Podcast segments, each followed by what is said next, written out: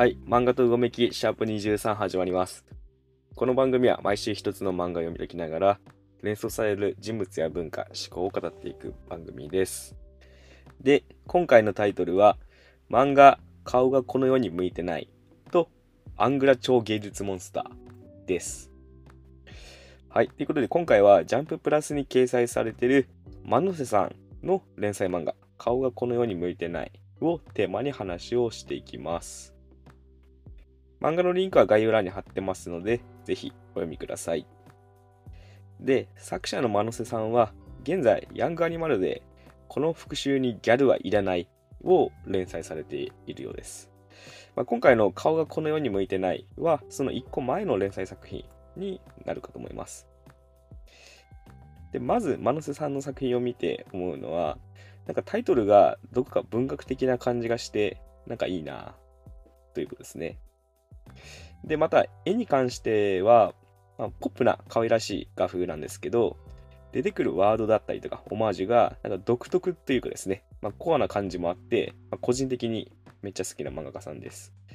で、特に、この顔がこの世に向いてないでは、近代哲学だったりとか、SF 文学から、まあ、Twitter、漫画、お笑いだったりとか、まあ、そういうなんか振り幅の広いネタが随所にちばめられてるんですよね。なので結構飽きずに読むことができました。で、お話としては、まあ、主人公は自他ともに認めるブスな女子高生。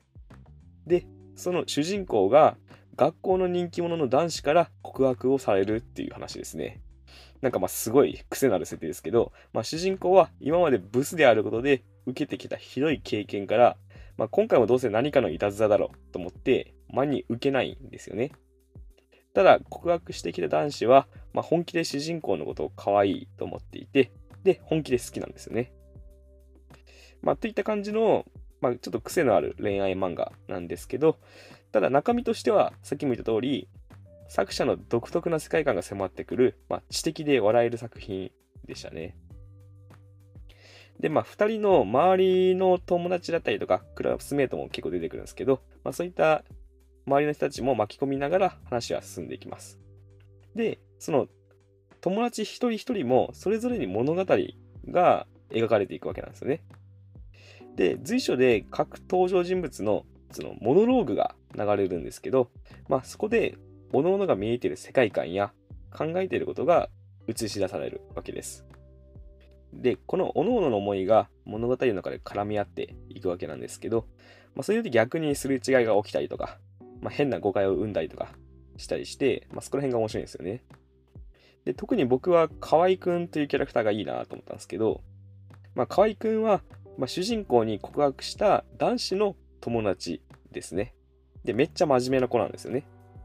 で特にリベラリズムだったりとか、まあ、フェニミズムに影響を受けているような感じで、まあ、周りの友達の発言に、まあ、リベラルな思考で反応したりとかするわけなんですよね。ただその一方で思春期ならではの自分の感情の揺れに動揺したりとか、またそれを理性的に解釈しようとして、まあ、変な行動をしたりするところがあったりして、まあ、そこが結構面白いんですよね。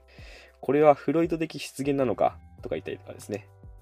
まあ、そんな感じで、まあ、河合くんの他にもいろんなキャラクター、まあ、様々なキャラクターが出てきて絡まり合っていくわけです。で、そういう風な絡まりの中で恋愛や学校生活が進んでいくっていう感じですね。みんな自分の見えてる世界で生きていて、まあ、少しずつ絡まり合いながら少しずつ影響を与えたり、すれ違ったり、まあ、大きくは変わらないようで、まあ、変わっていったりとか、まあ、そんな感じのストーリーでした。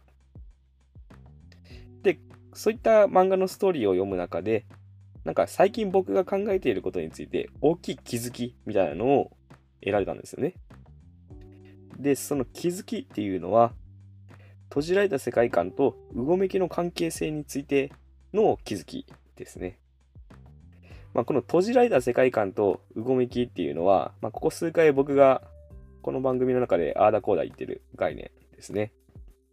閉じられた世界観については、まあ、シャープ21、シャープ22あたりで話していて、まあ、うごめきについては、シャープ15から20あたりで話してます。まあ、どちらも僕が勝手に想像しているだけの言葉ですけど、まあ、詳しく知りたい方は、過去の配信を聞いてみてください。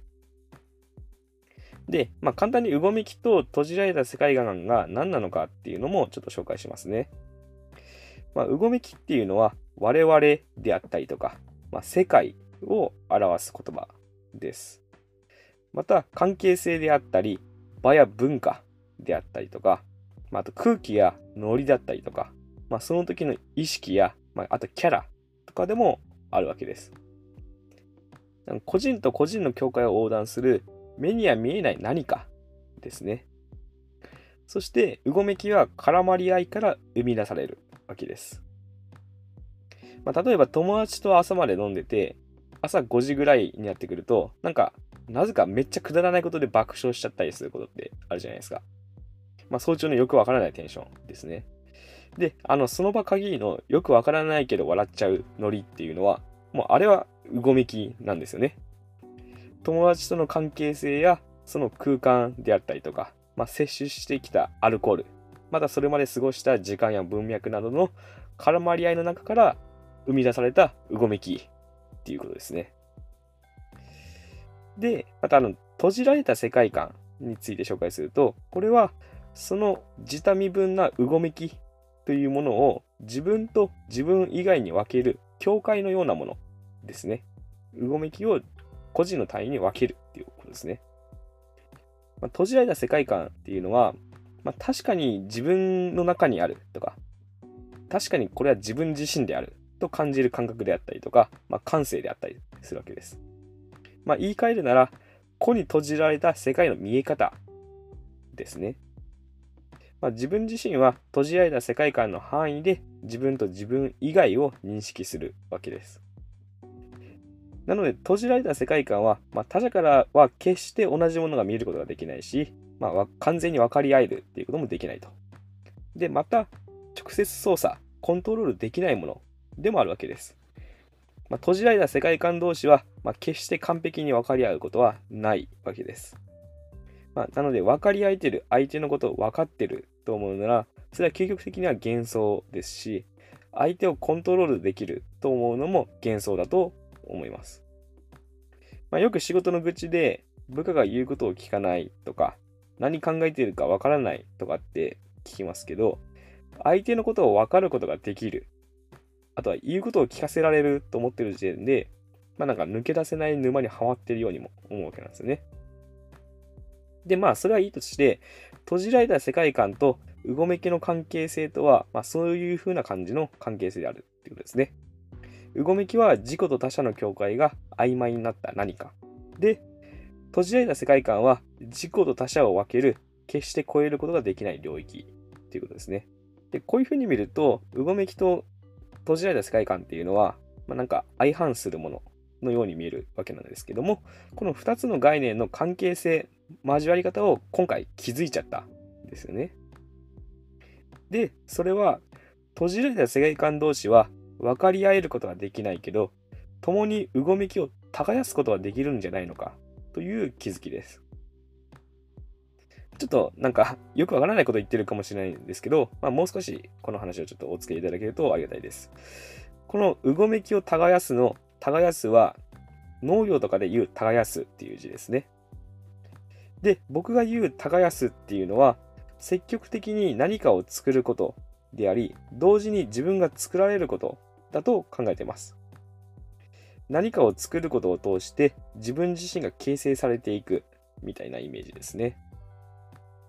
で、耕すとは確実に成果を上げるとか、何かをコントロールできるという姿勢ではなく、不確実性を受け入れながら対応していくみたいな姿勢だと考えてます。まあ、天候や周りの環境に対応しながらじっくり土を耕して、で、肥えた土地を作っていく。そんな感じのイメージですね。で、土地を耕すときには、桑であったりとか、まあ、幸運期などの道具を用いるわけですよね。で、うごめきや閉じられた世界観っていうのは、直接操作ができないものですけど、道具に関しては直接操作ができるものだと思うんですよね。なので、うごめきを耕す上での道具や仕組みっていうのは何なのかっていうところがポイントになってくると思います。で、その一つが表現だと思うんですよね。まあ、表現とは、まあ、自分の閉じられた世界観を自分以外の領域に置いたものだと思うんですよね。で、この表現っていうのは他者が触れることができるものでもあるわけです。で、この表現を通して表現者の世界観に触れることができるわけですし、まあ、そこから影響を受けて新たな何かが生まれたりもするわけです。で、この表現を用いてうごめきは耕すことができると僕は思ったわけです。で、これがうごめきと閉じられた世界観の関係性になっていくんだと。間にあるのは表現だってことですね。他者が触れることのできない閉じられた世界観から生まれたものがうごめきを耕す源になるってことですね。と、まあ僕の閉じられた世界観を恥ずかしげもなく話してきたわけですけど、まあ、このうごめきを耕すという文脈について、まあ、考えていた際に思い出したアーティストがいるんですよね。で、それはドイツのアーティストのアンネ・イムホムさんですね。まあ、アンネ・イムホムさんといえば、2017年のベネズィア・ビエンナーレで、まあ、金字賞を取ったっていう、まあ、世界的なアーティストですよね。まあ、最近では愛知2022でも作品を展示されていたそうです。で、イムホムさんは集団でのパフォーミングアートを中心に活動をされていらっしゃいます。で、その挑発的で幻想的、かつ、まあ、アングラな雰囲気のある表現で、なんかめちゃくちゃインパクトを残しているアーティストさんなんですよね。で、このアーニー・ムホムさん、どんな経歴かを簡単に紹介すると、もともと子供の頃からアーティストになりたかったようで、まあ、学校でも絵をめっちゃ描いてたそうなんですよね。で、学校卒業した後はフランクフルトに引っ越して、で、複数人で共に暮らすコミューンで生活するようになります。で、イムホムさんはあのクイアなんですけど、19歳の時にはその時の交際相手と、まあ、娘を育てながら、そして音楽を作ったりして生活していたそうです。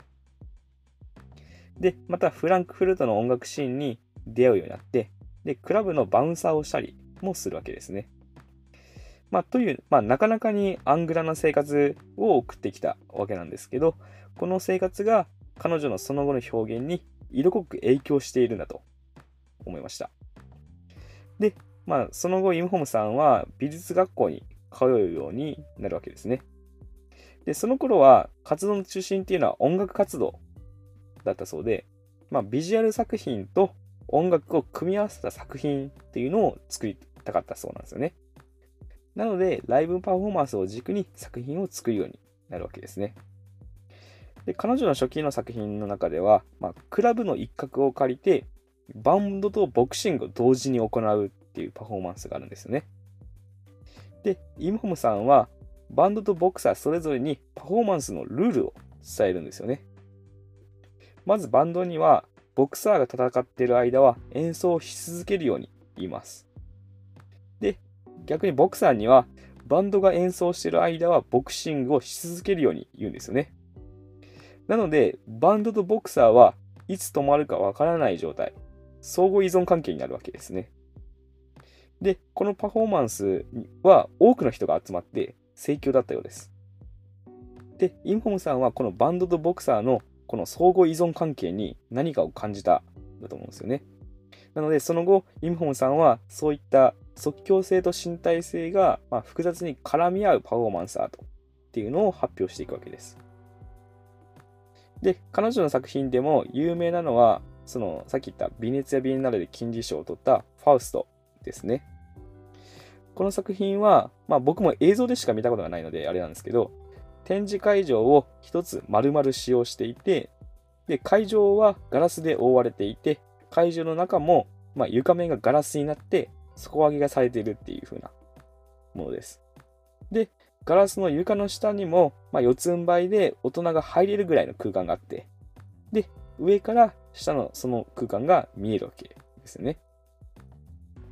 で、下の空間には、マットレスだったりとか、まあ、手錠だったり、鎖だったりとか、あとボトルだったりとか、まあ、そういったなんかオブジェクトが配置されてるんですよね。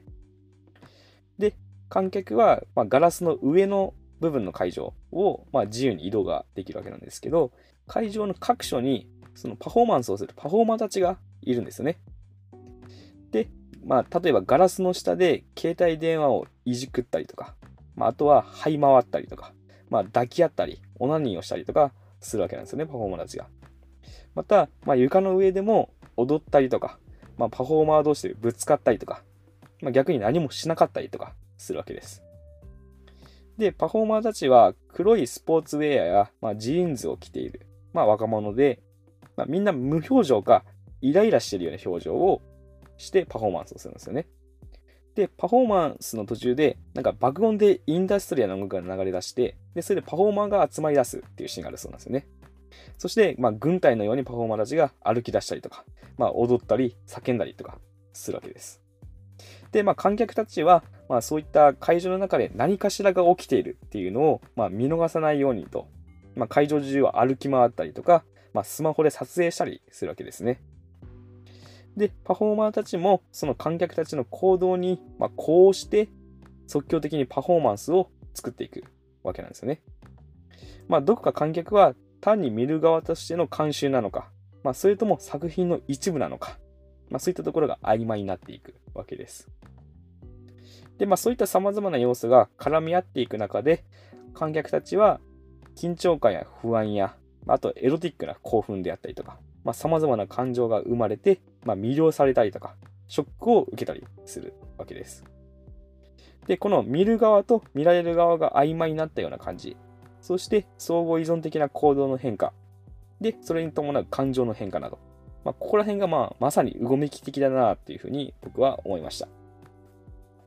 で、まあ、他にもいろいろ記事を読むと、まあ、SNS やそういったエンターネット空間を通した、まあ、現代の人と社会の関係性っていうのをこの作品では映し出しているっていう見方があるみたいなんですよね。まあ、人がお互いに動物園動物を見るように人の生活を見たり、まあ、自分の生活存在を見せたりしているわけです。まあ、目に見えない透明な檻の中に閉じ込められているようなそんな感じですね。まあ、確かにそういったイメージは SNS 空間に近いものを感じますよね。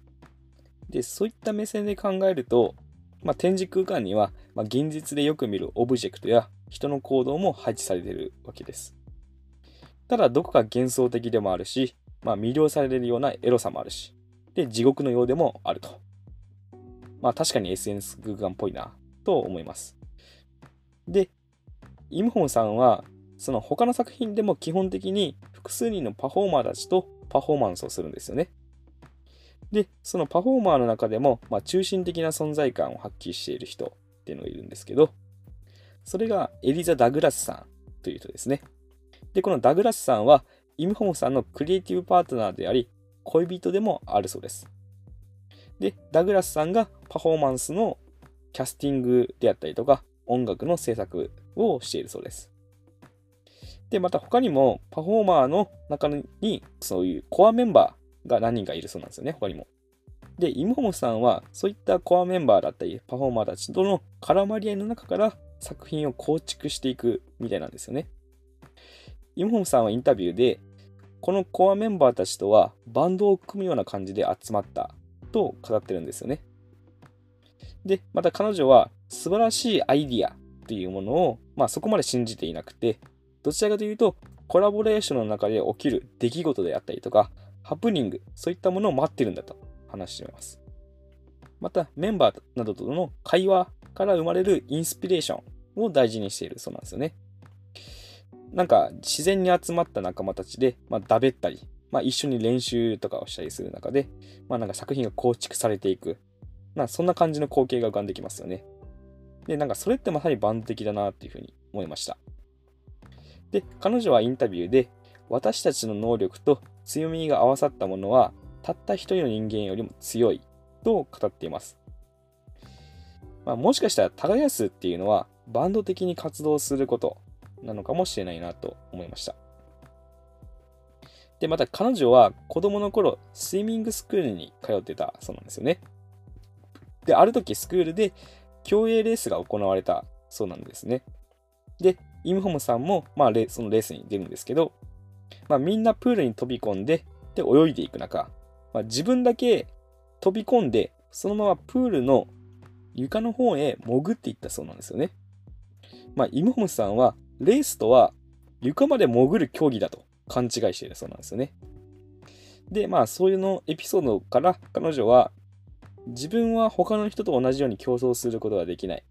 自分が勝つ唯一の方法は本当に深く潜ることだったんだと語ってるんですよね。まあこれが彼女の閉じられた世界観のあり方なのかなっていうふうに思いました。様々な人たちと共同生活したり、様々なパフォーマーと活動するっていうのは、まあ、自己を広げていってるようにも見えるけど、彼女の世界観は深く潜ることに向かっていると。で、それがただ単にあらゆる人と関係性を広げていくみたいな思考とは異なる、なんかそのバンド的なうごめきがここにあるんだなっていうふうに思います。で、このバンド的なうごめきっていうキーワードから、まあ、もう一人思い出したアーティストがいます。それがトマソンさんですね。で僕はトマソンさんの絵がまあすごい好きなんですけど、10年以上モンスターをひたすら描き続けているアーティストですね。で、描いているモンスターは、アメコミの世界のような、まあ、カラフルでちょっとキモい感じの、まあ、トマソンさん独自のモンスターですね。で、その絵のタッチが、まあ、個人的には作者の閉じられた世界観がありのまま出てるような感じがして、なんか好きなんですよね。で、モンスターをひたすら描く活動っていうのは、まあ、大学1年の時からやってるそうです。で、この学生時代の頃の話をあのノートに挙げられてるんですけど、この話が、まあ、バンド的なうごめきにつながると思ったので、ちょっと紹介しますね。まあ、トマソンさんは大学ではデザイン学科に通っていたそうです。で、授業の中で、周りは記号的なモチーフを描いたりとかしてたそうなんですけど、まあ、自分だけモンスターを描いていて、で、それで周りからえってなったりしたみたいなんですよね。まあそういうこともあって、学校では肩身の狭い思いをしていると。で、まあサークルにも入らず、まあ、飲み会にも参加せず、まあ、授業が終わったら直帰してモンスターをひたすら描き続けたそうです。ただ、SNS でモンスターの絵を上げるようになるそうなんですよね。で、そうすると、そのグッズを作ってくださいとコメントが来たりとか、まあ、いいねがついたりとかして、まあ、反響が出てきたそうなんですよね。で、モンスターを描く活動が本格化していって、で、その中で地元の同級生何人かも一緒になって活動していくようになったそうです。で、そのモンスターを描く活動のことをトマソンと名付けたそうなんですよね。で、このトマソンはもちろんその超芸術トマソンから来てるみたいですね。ただ学校側からはやはりそのよく思われてなかったそうで、まあ、卒業制作のプレゼン会でトマソンの個展をするとみんなの前でプレゼンしたら、まあ、凄まじいぐらいに酷評されてで先生から激怒されたそうなんですよね。まあ、それでトマソンさんはめっちゃへこんだそうなんですけど、まあ、逆にまあ、卒生に対してもう中指を立てることにしたんだそうです。で、そのトマソンメンバーに相談をして、